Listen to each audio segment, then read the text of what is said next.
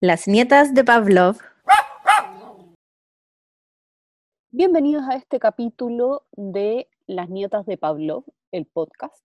Mi nombre es Carmen Arroyo, soy médico veterinario, etóloga clínica, entrenadora por profesión y soy fanática de los Bull Además, como dato, no soy la jueza. Hola, yo soy Pamina Horlager, soy médico veterinario, máster en intervención asistida con animales y etología aplicada y también entrenadora de animales.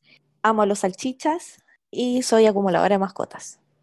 Hola, soy Camila Torchinsky, soy entrenadora canina profesional, peluquera canina y tengo un hotel canino sin jaulas ni caniles en mi casa. Y como dato freak, estoy criando una guagua que se cree perro. Me encanta la Sofi. Bueno, y nosotras los vamos a estar acompañando en este podcast sobre perros, sobre conducta, sobre entrenamiento y cómo mejorar la relación con nuestros perros.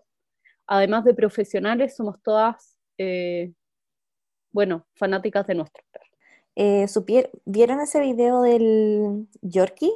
Que le anda gruñendo al dueño unos videos más o menos famosos. No, no lo vi. Sí, es como un nuevo challenge de que al perro le mm, hacen como que le van a dar comida y le dan solo un trocito pequeñito, ya sea una croqueta de su comida o salchicha. Y se la colocan en el plato y el perro como que mira el plato y le empieza a gruñir al dueño. Ay, sí lo vi, sí lo vi, era perros como que ponen a dieta y hacen como que agarran toda la porción, pero solo les sirven un pellet. Sí, ese mismo. Parece que estoy lejos de las redes sociales, no he visto esos videos. Cuéntame. Bueno, eso, que es prácticamente es el video y me metí a psicopatear el Instagram del perro porque obviamente el perro tiene Instagram y soy una psicópata. y todos sus videos son así, son o ya es con la comida o es con un juguete que lo tiene y el dueño viene y se lo quita y después se lo vuelve a colocar o cuando lo disfrazan o si está arriba de la cama y lo quieren bajar de la cama, etc. O sea, gruñe por todo. Bueno, así que bueno, ese es mi, mi noticia del día, el perro gruñón, que la mayoría de la gente lo está viendo y va a empezar a replicarlo y más de alguno se va a llevar un bocadito en la cara o en alguna otra parte del cuerpo. Me cargan esos videos porque al final la gente como que minimiza la utilidad del gruñido. O sea, el, el, gruñido al final es una herramienta y podemos hacer casi un capítulo completo sobre el gruñido o una temporada completa eh, sobre la utilidad del gruñido como señal de alerta, de comunicación de, oye, para, este es mi límite y si no paras, te voy a morder. Y en el fondo la gente está provocando a un perro así y no respetándole el gruñido es como convertimos a un perro en que empieza después a atacar, a pasar a morder, a saltar, a atacar, a, a pegar tarascones. Completamente de acuerdo. Y quizás ese perro tiene ya el gruñido como un comportamiento aprendido y reforzado, pero quizás muchos perros no. Pues. Y quizás otra gente que ve el video dice, ay, pero como él gruñe y no le hace nada a su dueño y otro, o niño, se puede acercar y decir, ay, pero si a lo mismo está gruñendo, total, el del video no hacía nada. Y pum, tarascón en la cara.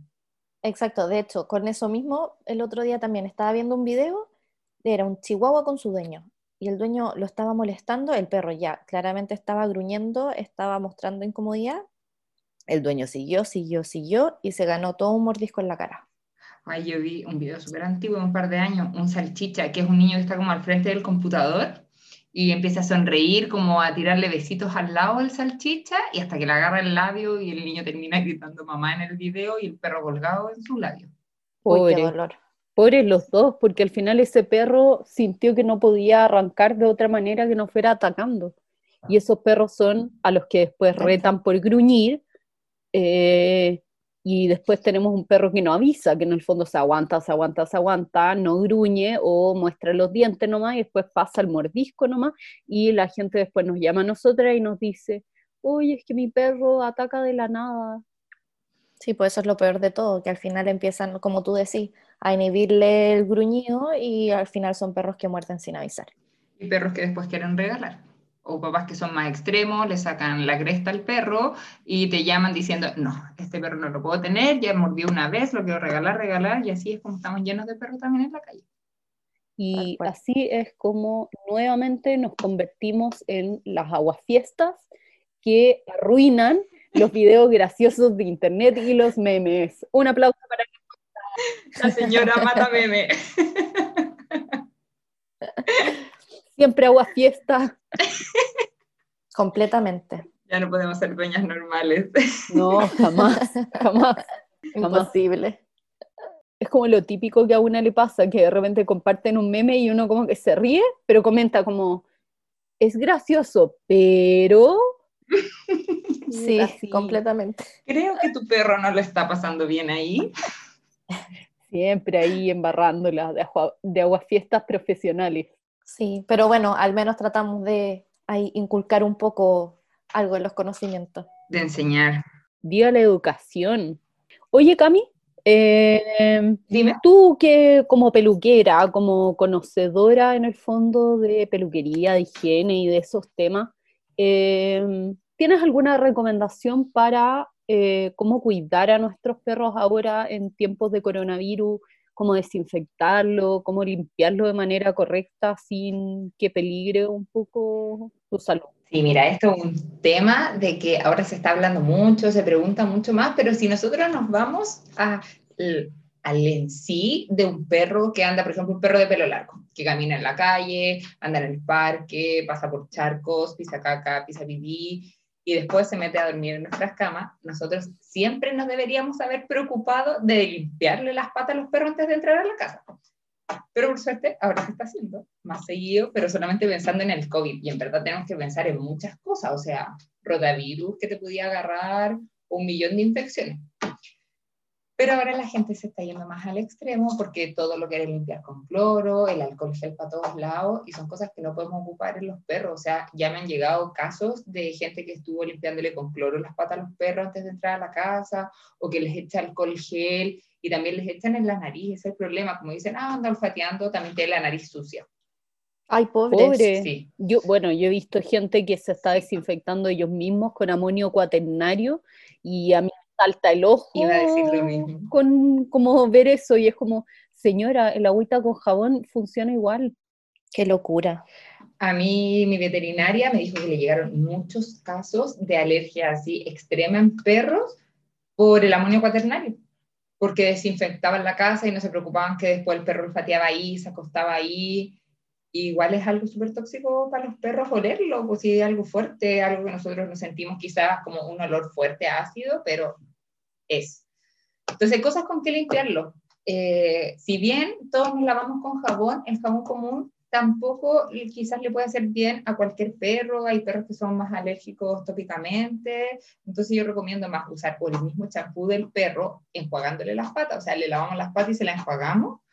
O toallitas húmedas que han sacado para perros, o spray especial que han sacado para limpiar las patitas y el pelaje de los perros. Y eso. Pues yo. Perdón. No, dale. Yo usaba, bueno, usaba, porque en verdad ahora ya me he dejado estar, lo acepto, eh, de las toallitas esas húmedas que han sacado de marcas como Camon, creo, cosas así, que son específicas para perro, que no huelen tanto como la de los niños. Sí, yo he visto esas toallitas húmedas, o sea, yo tenía perros de antes que las ocupaban, que conocía. Y igual esto, complementarlo con el cepillado porque los perros igual pasan el pelo por el suelo, entonces si los cepillamos igual botamos un poquito de tierra que les quede, barro, y siempre es bueno fomentar el cepillado en los perros.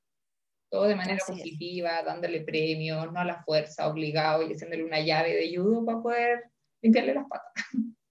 Claro, por ejemplo, a mí me pasaba como igual tienen olor, a mis perros no les gustaba. Entonces, claro, llegábamos a la casa, les pedía que se acostaran y mientras les iba dando premios, le iba limpiando las patitas y hasta ahora vamos, vamos bien. Sí, súper bien. Hay otras como alfombritas que se pegan en las paredes, que tienen chupones, los Lickman, y le podéis echar mantequilla, maní, eh, alimento húmedo y así el perro está parado y le podéis limpiar súper bien las patitas y de manera amigable, cosa que el perro después le guste limpiarse las patas y no te va a ver con la toallita y va a salir corriendo a esconderse bajo la mesa. Y, y, también es importante partir de a poco, y ahí puedo hacer un mea culpa y contar cómo incluso entrenadores nos caemos por ir muy rápido con la piña y la mantequilla de maní, eh, con el corte de uñas que lo odia, no tanto por el corte de uña en sí, sino porque la piña, mi perra, eh, en general no le gusta que la toquen a menos que ella te vaya a buscar. No le gusta que la abracen, no le gusta que le hagan cariño, no le gusta que le agarren las patas. Todo es como de lejito, es como arisca.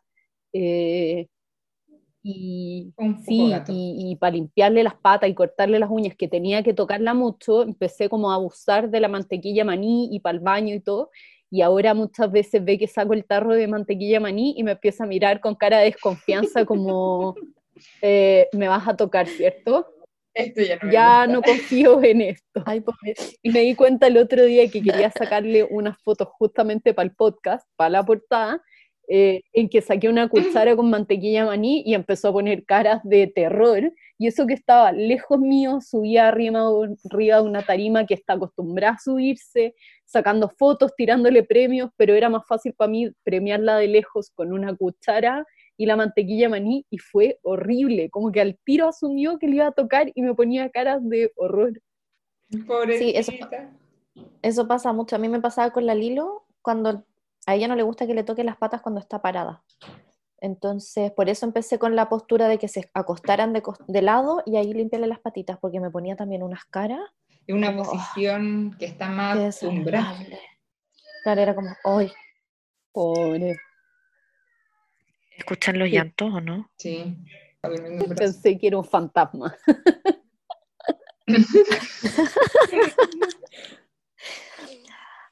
así que bueno, así que eso con las mías, pues también. A veces les exigimos mucho y no nos damos cuenta que no, no les está gustando lo que estamos haciendo.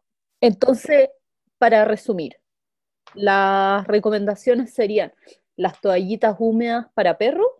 Sí. Y spray especiales. Y el champú de los mismos perros, pues al final hace lo mismo que es el hacer la espuma que mata el bicho, pero es mejor con el champú del perro que con jabón normal. Perfecto. Después, muchas veces cuando les echan jabón normal o no le enjuagan, los perros empiezan a languetear en exceso. Y ya he visto muchos perros que están con las patas todas teñidas café por languetearse tanto y es por esto mismo. No es porque tengan alergia, ni que tengan, a veces sí pueden tener algo o sí pueden tener alergia, pero muchas veces porque les quedó producto. Oye, Cami, ¿y esos sprays que mencionaste, eh, en qué consisten? Mira, yo conozco uno que me gusta bastante, que salió hace poco, que es con una agua hidrolizada que mata bacterias y sirve para varias cosas, para no sorbar el coronavirus. ¿La mencionamos o no la mencionamos? ¿Lo hacemos un Sí, menciónala nomás. sí, menciona. se llama Wicker Pet. Ya. ¿Y se le echa el spray y ahí nada más o hay que limpiar igual después? es que es lo mismo que decíamos antes, partir de a poquito, se le echa, se pasa un algodoncito, después le podemos pasar el cepillo, pero no hay que ah, como que ah, la pata con eso. Sin enjuague. Igual a la gente que quiera probar estos productos, acuérdense, sobre todo en el caso de los spray, que incluso el sonido puede asustar a los perros, entonces partir de a poco, échenlo en otro lado, no le vayan a tirar spray en la cara la primera vez a un perro, puede ser terrible para él traumándolo para siempre. Peor que el coronavirus. Oye, ya saliendo un poco del, tema de la higiene, quería comentarles en, eh, como para hablar también de otras cosas, en perros que han marcado la historia, nuestra historia o, o que nos han impactado. Yo quería hablarles hoy día de la perrita laica. Cada uno tiene sus obsesiones. Mi obsesión con el tema de la perrita laica. Eh, si alguno lo ha visto, había un programa que después descubrí que un programa brasilero, El Castillo Ratimbum, en donde, eh, en donde contaban diferentes historias y hay un capítulo en donde empiezan a explicar que han habido animales astronautas y ahí cuentan la historia de la perrita laica que se convirtió en el primer eh, animal astronauta, el primer animal en viajar al espacio, eh, que es una historia un poco trágica, pero porque también se convirtió en el primer animal en morir en el espacio. Claro, de eso me, de eso me acordaba yo, que, era, que no era todo tan bonito, porque fue bastante trágico igual. Sí, súper trágico. Nadie habla de qué pasó después con la perra laica. O sea, se supo, Sí, pues pero yo me acuerdo cuando chica todo era como, ah, laica, fue al espacio, wow. Y de ahí nunca más se supo, bueno, después, pero la mayoría de la gente yo creo que ni sabe que la perra se murió. Claro, y en el fondo, para los que no conozcan la historia de la perrita laica, Laika es una perrita rusa. La encontraron en la Unión Soviética, en Moscú, en el año 57 más o menos. Estaban reclutando perros para que fueran los primeros animales en viajar al espacio. ¿Por qué eligieron perros? Por su eh, inteligencia, por su capacidad de entrenamiento. Querían animales que fueran fáciles de entrenar. Específicamente buscaban perros callejeros porque sentían que si habían sobrevivido en la Unión Soviética con esos fríos, con nieve, eh, temperaturas bajo cero, tenían que ser perros súper resistentes. Y también buscaban perros que pesaran menos de 6 kilos y midieran a la cruz menos de 40 centímetros. Es decir, un perro súper chiquitito. Oye, qué difícil. Pero parece que allá les sobraba, mm. porque recogieron como 25 perros de la calle. Un montón. Y eso lo que hacían fueron entrenándolos, eh, los metían como una centrífuga para ver que se acostumbraran. ¿En una centrífuga como lavadora? No, no, no, en una máquina que hacía ah. el efecto centrífuga, en el fondo como los que nosotros vemos de estas maquinitas cuando entrenan astronautas y que los hacen dar vueltas. para acostumbrarse a la aceleración que van a tener en el despegue del, del cohete también se iba entrenando a que estuvieran cada vez por mayores periodos de tiempo en un espacio muy reducido que iba a ser la nave, que se acostumbraran y se desensibilizaran a ruidos, a los ruidos del despegue para que no fueran a morirse del susto.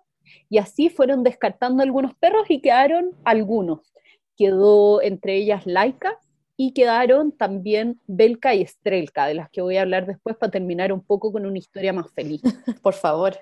Y Laika fue la primera que viajó y viajó en el Sputnik 2. Laika significa ladradora. Eh, hay varias fotos de la perrita Laika.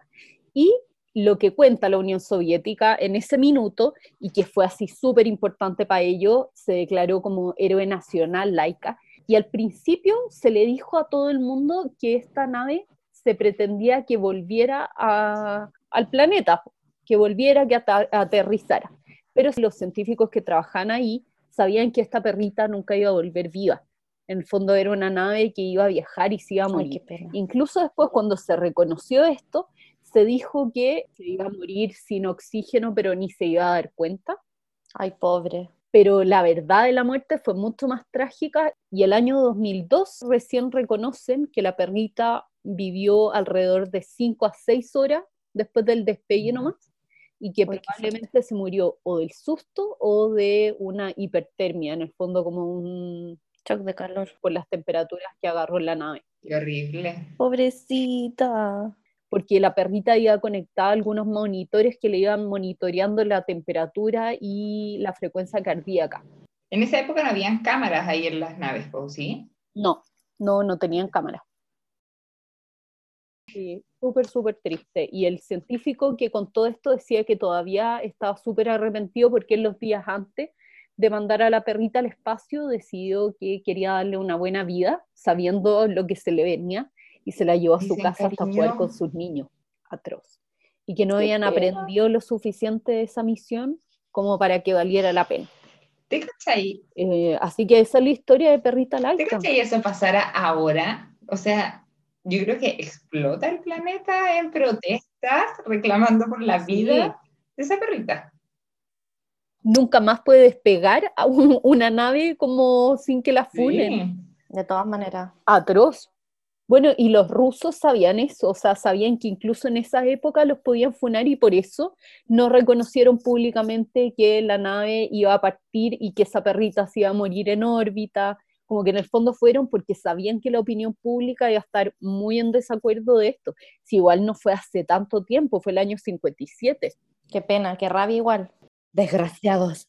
Sí, horrible. Ahora, no fue la única perrita que viajó. Y para terminar así como con una buena historia, Después viajaron Belka y Estrelka. Las que quedaban. Que como, sí. O sea, parece que hubo más perros entre medio, pero las importantes son Belka y Estrelka, que fueron las primeras perritas que viajaron. También eran unas perritas chiquititas, así muy parecidas a Laika. Viajaron y ellas volvieron y aterrizaron. Ay, qué bueno.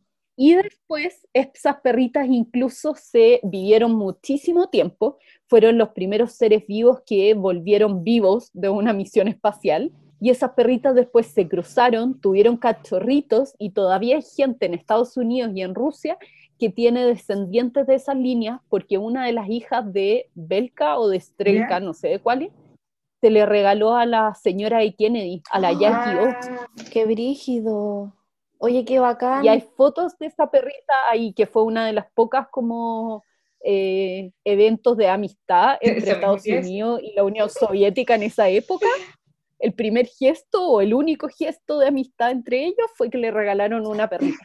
Igual yo creo que era un poco sacándoles pica, que era como el primer ser vivo que ponían en el espacio y que volvía, pero, pero igual pasó. O tal vez era, la mandaron de espía.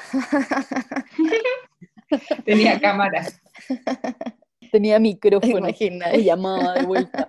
Imagina. Me encanta. Belka, Belka espía. La raja. No sería, no sería el único animal que han tratado de hacer espía, pero eso podemos hablar en otro minuto de Bob Bailey y sus delfines espía. Claro, Sí. Porque eso fue un proyecto real Sí, que lo encuentro genial. Como todo este Sí, muy interesante.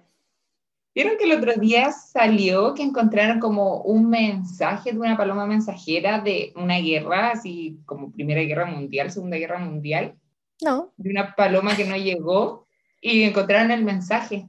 ¿Y dónde lo encontraron? ¿Como en un esqueleto de paloma? ¿sí? ¿en serio? Sí, no te podría dar más detalle en la noticia, solo me acordé así flash por animales trabajadores. Ya, tenéis que investigar. Ya, Cami. Lo voy a buscar. Eso va a ser tu tarea, tu tarea para el próximo capítulo y así vamos cerrando. La próxima vez el dato del animal que marcaron nuestra historia personal o historia mundial va a ser el tuyo con las palomas mensajeras. A ti que te encantan, Iba encima con mi amor a las palomas. para que te salga de nuevo Witch esa jaula transportín de palomas. Ay, me va a espiar. No se olviden de escucharnos, si les gusta el capítulo, eh, compartirlo, recomendarlo, seguirnos en redes sociales, eh, todo eso. Si quieren mandarnos mensajes con recomendaciones, con crítica, eh, con felicitaciones, con aplausos, felices. Temas que quieran que mencionemos también. Exactamente. Así que eso, po, y en eso estamos. Yo creo que con eso podemos cerrar hoy día. ¿Algo más? ¿Alguna palabra al cierre? Nada. Nada, Nos vemos en el próximo capítulo. en la misma hora en el mismo Eso, canal. chao. Tal cual. Chao, chao. Chau. Ladridos para todos. Las nietas de Pavlov